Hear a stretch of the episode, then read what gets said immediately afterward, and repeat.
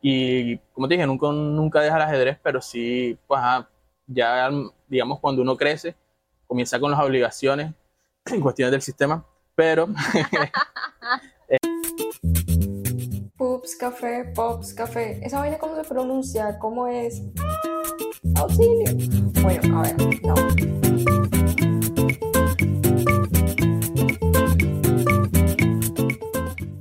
Bacano que estén en este nuevo episodio del Patio Cultural. Hoy les traigo un invitado que se le ha pasado mamando gallo. No, mentiras. Ya hablando en serio, ya hablando serio, les presento aquí a el señor Ángel de la Asunción. Ángel, bienvenido al Patio Cultural.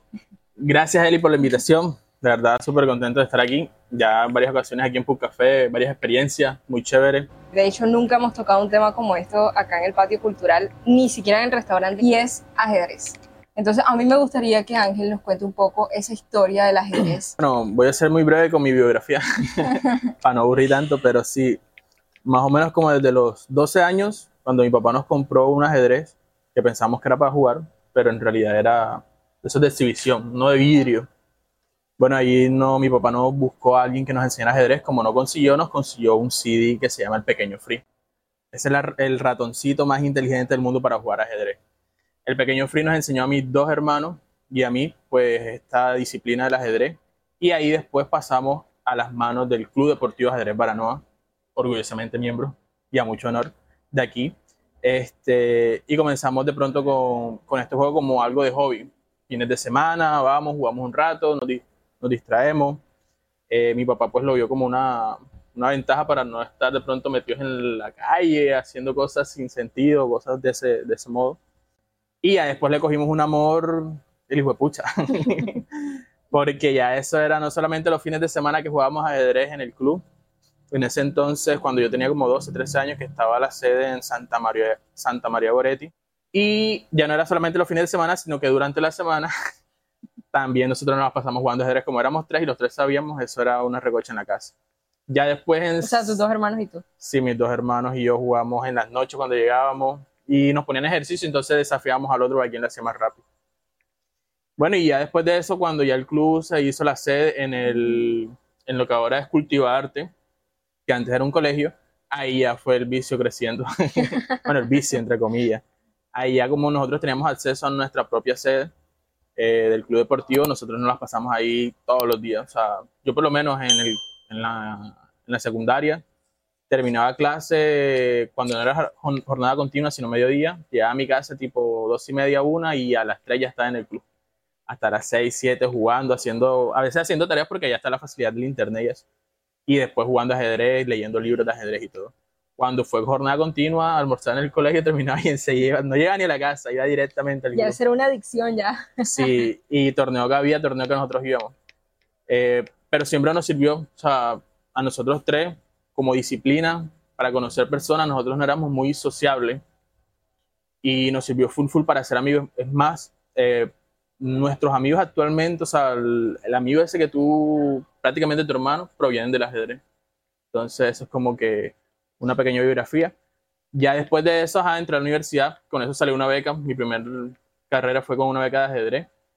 Ya después me salió una también por parte de estudio, que pues ya hay cuestiones de beneficio, pero siempre participando en ajedrez en la universidad, nivel nacional, nivel ASCUN, que eran, son los juegos universitarios. Y, y nada, lo dejé, digamos, no lo dejamos 100% porque uno nunca abandona el ajedrez. Eh, siempre está ahí jugando como ahora. Pero si a uno deja de practicar por cuestiones ya por lo menos de, de la universidad y también que es a medicar la música. Sí, ese era como ahorita que Ángel nos contaba, yo también quería contarles un poquito de que Ángel es músico, o sea, y de pronto uno se pregunta como que cómo se fusiona el hecho de la música con, con un juego tan matemático. Pues podría decirse cuando algo es tan artístico y bohemio y no sé qué. a veces pensamos, o está como ese, ese pensamiento en la mayoría de personas que el ajedrez es algo aburrido, pero yo creo que el ajedrez más bien, o sea, también es un arte. Yo era de los que a veces buscando una jugada o jugando llegaba un sentimiento como, wow, te, te llevaba al alma y, y a veces hay incluso un, una, un modelo de juego que es el Blitz, en el que juegas súper rápido y esas son emociones a, A como si estuvieras a tope, ya. Entonces, yo soy de las personas que siempre busca experiencias nuevas. ya estoy buscando experiencias, compartir con personas, hacer actividades nuevas. Eh, el ajedrez fue una, es una de esas y la música se compara al ajedrez.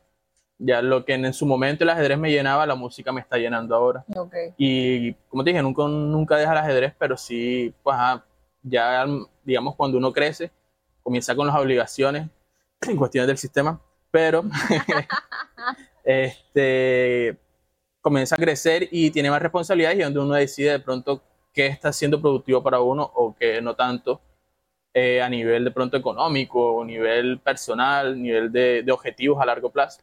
Y ahí es donde se toman como que las decisiones. Y lo cual es loco porque aquel día que tú y yo hablábamos, que no habíamos grabado como esto, sino que nos contábamos un poco acerca de eso, o Ángel me contaba un poco acerca de eso. Él me decía que se puede vivir del ajedrez. Sí. ¿Cómo, cómo es ese cuento? Sí, te, te, tengo dos personas, bueno, primero aquí una local, que es el profesor Juan Carlos Soto, que mis respetos para él. Él ha sido como, él es padrino mío de confirmación y ha sido como el, el sensei de nosotros en el, ajedrez. Es más, él es uno de los pilares fundamentales aquí en Baranoa, en el Atlántico, incluso podría decir que a nivel nacional, eh, en cuestiones de ajedrez como arbitraje. Él es árbitro internacional. Las categorías de árbitro están árbitro departamental, árbitro auxiliar nacional, árbitro nacional, árbitro FIDE y árbitro internacional, que es el más, más, o sea, el título, el mayor título que se puede obtener. Él tiene ya como un año y medio, dos años con ese título y él literal vive del ajedrez. Es el, ahora mismo es el, es, el fundador del Club Deportivo Ajedrez y es quien está dirigiéndolo y se dedica solamente a ajedrez, o sea, arbitrar torneos, enseñar torneos, dictar cursos de torneos. Y no es por nada, pero lo bueno de él es que se la pasa viajando. Bacano. Sí, yo lo llamo a veces para pedirle alguna cuestión, consejo o para charlar. No, estoy en San Andrés no estoy en Bogotá, no estoy en Medellín, no estoy por acá en el Valle. No, llego el fin de semana y, y salgo con las mismas, o no, nada, voy a mandar la maleta para que me traigan ropa y tal, porque se la pasa viajando literal. Y hay personas que se dedican a nivel aquí del Atlántico, que son entrenadores o incluso jugadores, y otras personas por fuera del Atlántico, porque lastimosamente el Atlántico no es como un departamento en el que se visibilice mucho el ajedrez en cuanto al apoyo económico. Pero departamentos como Antioquia, Bolívar, incluso el Valle también. Hay personas que les pagan por jugar ajedrez, los envían a otra parte para que vayan y representen, eh, como todo deportista, como todo deportista lo patrocina y jueguen ajedrez y de eso viven. Genial, pero obviamente para eso hay que tener una constancia y la barba. Una constancia, una disciplina y, y algo que de pronto, que es el de pronto lo que vamos a tocar ahorita, el tema principal, que es la edad en que se toma y de pronto la destreza que tiene la persona. Porque por lo menos, como te dije, nuestro profesor lo tomó en la universidad y él se arbitraje, le fue bien. Yo lo tomé como a los 12, bueno, mi hermano mayor que lo tomó como a eso a los 16, 17, mi hermano mayor juega más que yo. Pero este, como él lo tomó ya prácticamente terminando la parte infantil, le tocó codiarse ya al año, a los dos años con personas ya mayores. O sea, veías a un niño de, un joven, digamos, de 18 años, jugando un torneo con una persona de 20, de 30 y pico años o que ya lleva más de 15 años jugando ajedrez. Entonces era mucho más difícil. Pero y una desventaja. Y una desventaja. Entonces, este, ajá, depende mucho también de esos factores. Ahorita que tú hablabas de, de esto del club de Baranoa, sería bacano que le cuentes a la gente un poquito de eso. O sea, para los papás que están escuchando ya ahorita sí andamos con el tema de los niños. Y, de todo el rollo que viene bien bacano en Pups con, con el ajedrez. El futuro del ajedrez con Pups. este, bueno, del club, les hablo un poco del club. El club ahora mismo tiene su sede en Cultivarte, se llama Club Deportivo Ajedrez Baranoa. Ha sido uno de los clubes a nivel deportivo que más reconocimientos ha tenido a nivel de intercolegiado, en su momento de Supérate, a nivel nacional e internacional. Incluso una de nuestras jugadoras eh, llegó a viajar internacionalmente y fue selección eh, Selección Colombia en juegos, ahora mismo no me acuerdo del torneo, pero fue Selección Colombia en Paraguay, si no estoy mal. Este, el club se dedica a formar jóvenes a través de la disciplina de ajedrez. Niños, jóvenes, incluso adultos, porque ah, siempre se pueden formar. Tiene las puertas abiertas para todos los niños de todas las edades. La única condición, y a veces ni tanto, es que se puedan reconocer los números y las vocales porque el tablero pues tiene unos numeritos que es más fácil enseñarle y se va a hacer de pronto más ágil eh, el aprendizaje. Eh, ¿Qué más así de pronto del club? Puede ir cualquier persona que tenga las ganas de jugar ajedrez. ¿Cuáles son los horarios o los días que normalmente o se podría ir? Bueno, eh, horarios en Cultivarte se pueden acercar. Cultivarte creo que está abriendo todos los días en la mañana y en las tardes, de lunes a viernes, si no estoy mal. Igual en la descripción colocamos ahí los horarios. Porque Ahí se pueden acercar y ahí les dan el dato. O pueden buscar en, en Facebook, está la página del club. Ahí también aparecen los horarios o, o, la persona que les da los horarios porque varían mucho dependiendo a la disponibilidad del profesor. Okay. Como él ahora mismo de pronto en semanas de torneos, él se la pasa viajando y deja un encargado. Y depende de pronto ese encargado. Pero habitualmente son martes o jueves en las tardes. Ya que pueden tocar a la puerta y ahí está el profesor, les dice la, pronto los requisitos o cómo la persona viene, puede ingresar al club. Pero aparte del club está Cultivarte, que puede, digamos, el club deportivo hace parte de Cultivarte. Entonces yo como persona puedo ir a Cultivarte y jugar ajedrez en el club. Okay. Ya que explorarlo. Yo, explorarlo, exactamente. Ya que yo quiera ser parte del club deportivo como deportista, como, como jugador. Una afiliación. Como una afiliación, ya eso tiene otros requisitos porque ahí ya comienzan a entrenarse para torneos, a prepararse psicológicamente, físicamente, a jugar estrategias, entrenador. Ya es otro un, un nivel un poco más, más complejo está, anoten, está bacana esa información porque por lo menos yo lo desconocía. O sea, cuando tú me contaste, dices, ¿cómo así que en no hay un club de ajedrez? Y lleva muchísimo tiempo. Sí, yo por lo menos ahora mismo tengo. ¿Cuántos años tengo yo? yo tengo 23, voy a cumplir 24 años. Por tú que tiene más de, de 30 años el club. Es más, el profesor me va a matar porque no me sé cuántos años tiene el club, pero asumo el riesgo. Tiene bastante, Pero tiene full tiempo, o sea, no es algo de, de, ahorita, de meses, de años. Sí, y ahora de pronto ahora que dices del tiempo, algo que es el objetivo de este video es de pronto recalcar eso. Que una persona entra a jugar ajedrez no significa que tiene que ser un deportista full reconocido, que tiene, tener, que, tiene que obtener títulos, eh, que tiene que destacarse. que tiene que saber o que tiene que saber ya ajedrez. Mm, negativo. La persona puede jugar ajedrez y el ajedrez tiene unas eh, desarrolla unas actitudes dentro de la persona y unas destrezas que le ayudan a ser eh, mejor persona, por decirlo de alguna forma. Porque el ajedrez te desarrolla disciplina, te desarrolla, digamos, un sentido lógico en cuanto al cálculo, te desarrolla también una parte sociable porque es una mera conversación que tú tienes contigo mismo. Ahora esta jugada, no hago esta, ojalá vas a cagar si haces aquí, y así es. Eso constantemente. Desarrolla también actitudes de valores, porque digamos que estás enfrentándote a alguien. No es tú solamente contra ti mismo, sino tienes que respetar a tu oponente. Hay unas reglas, hay unas normas, hay una disciplina que tienes que seguir, que no puedes hacer lo que quieras. También te enseña de pronto ese, ese valor de la derrota. A aceptar que no siempre ganas. Sí, aceptar que no siempre ganas. Yo por lo menos me lloré varias partidas. sí, me lloré varias partidas. Me lloraditas. Sí, porque eran partidas importantes que uno decía como que no, no pude haber hecho esto. O sea, tanto entrenar viene una cuestión y no es tanto que la persona caiga y llore, sino a volver a levantarse otra vez y, seguir jugando. Me acuerdo de una anécdota que me, nunca la había contado, pero me gusta, me lo va a contar ahora. Unos intercolegiados, que fue la primera vez que supérate, intercolegiados creo que fue 2014, estaba yo como en octavo, noveno, noveno. Eran dos modalidades en ese entonces, me estoy confundiendo. Clásico y activo. Yo quedé primero en el activo, solamente te, y el que me estaba, o sea, la competencia mía quedó de tercero. Yo dije, bueno, mejor. Y ahora nada más tengo que quedar de primero o de segundo. En la otra modalidad, el que quedó de tercero quedó de primero y yo quedé de tercero por perder una partida. Éramos como 3-4. Y el, que, y el mismo quedó de segundo dos veces. Entonces yo cuando dije, no, quedé tercero, dije, no, ya perdí. Íbamos a desempate, pero ya iba con la mentalidad, o sea, ya tenía asegurado. Y eso yo me puse a llorar en pleno torneo, salí todo. El profesor hasta me regañó tanto, como que, pero ¿por qué estás llorando si todavía no has perdido? Apenas vas al desempate, o sea, ya, ya estás entrando derrotado. Exacto. Y eso fue una llorera. Me acuerdo tanto que, que Lina, que es una compañera de nosotros, de, fue la que de pronto en ese momento me, me apoyó en el, como que, hey, pero ¿por qué lloras? Ven tal. Y fue y me buscó porque yo salí corriendo de la sala. Estaba yo tan pequeño. ¿Cuántos años tenías más o menos? Estaba yo en noveno, tenía como que como, como 15, 14 años, más o menos por ahí. Pero igual, o sea, yo soy full sentimental. Entonces, como ya yo me veía asegurado y todo. En fin, eh, se jugó el desempate. Uno contra uno, 10 minutos, finish y gane el que gane. Preciso me tocó con, con el que quedó de segundo, le gané. Bueno, me tocó primero con el que, ajá, digamos, de desempate. y le gané por unas milésimas de segundo. O sea, literal estaba perdiendo, pero a él se le cayó la bandera, yo quedé como con 5 segundos y, ajá, listo, gané. Y después me tocó con la otra persona y también le gané.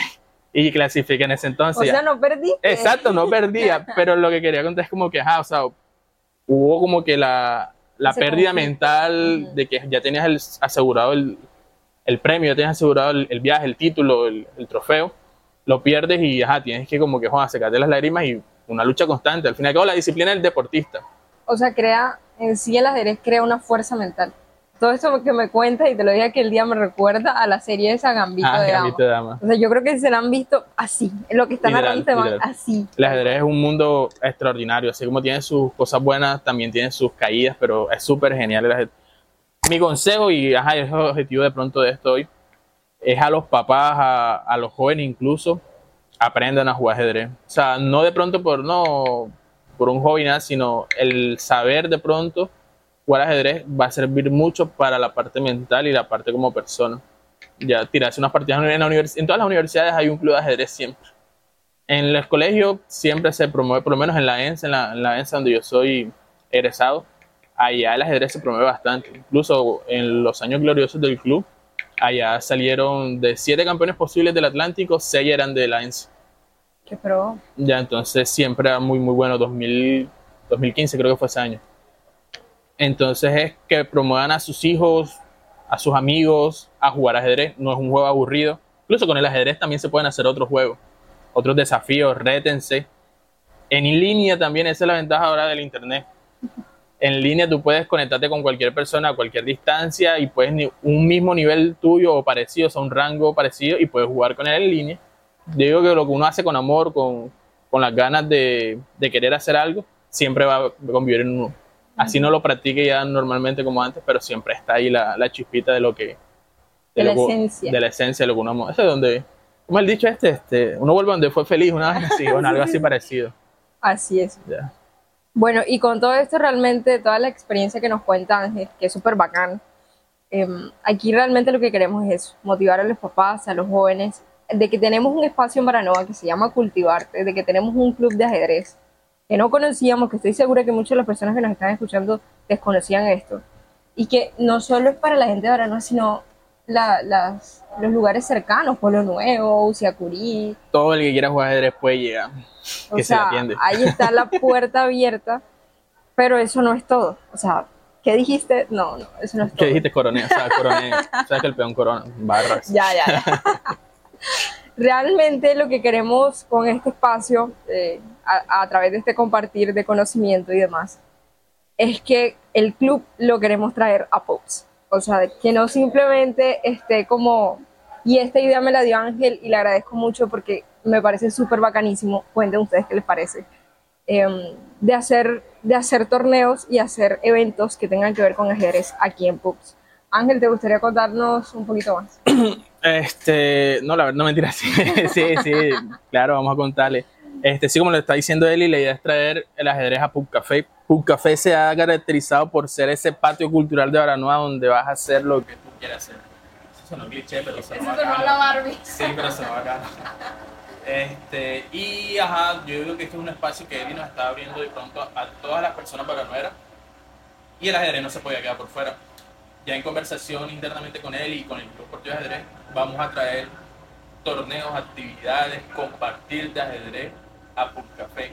Queremos que la persona se sienta en un espacio agradable para poder venir con su parche, con sus amigos e incluso no vas a, la necesidad de saber jugar ajedrez no es estrictamente necesario. Créame que un café, un tablero de ajedrez con bastantes personas y la comida que brindan aquí, ulala. Entonces, bueno, la invitación, no queríamos como darle todo el detalle de, de lo que va a ser, porque la idea es como ir promoviendo a poquito y que ustedes también se cuestionen, pregunten, digan qué es lo que quieren, qué, es lo que, porque al final todo esto se hace con, con la intención de que ustedes puedan venir, visitarnos y disfrutar del espacio completamente con actividades diferentes. Entonces yo quiero agradecerle especialmente a Ángel por darme esa gran idea, por tener el espacio, por venir, por echar cuento, por pasarla tan bacano, gracias. No, gracias a ti, Eli. La verdad, como te dije, o sea, los bananeros debemos aprovechar estos espacios. Contamos con el Patio Cultural Pub Café, o sea, porque ese es el nombre, ¿verdad? Patio Cultural. Así es. Así aparece en YouTube. Sí, porque yo estaba buscando los videos y no aparecieron, sino que aparecían por patio cultural. Yo que pus café, pus café para no, no, porque aparece con el nombre del podcast, que es el patio patio cultural. Entonces, un espacio que estamos teniendo ahora mismo aquí en Paraná y que es súper especial, súper agradable.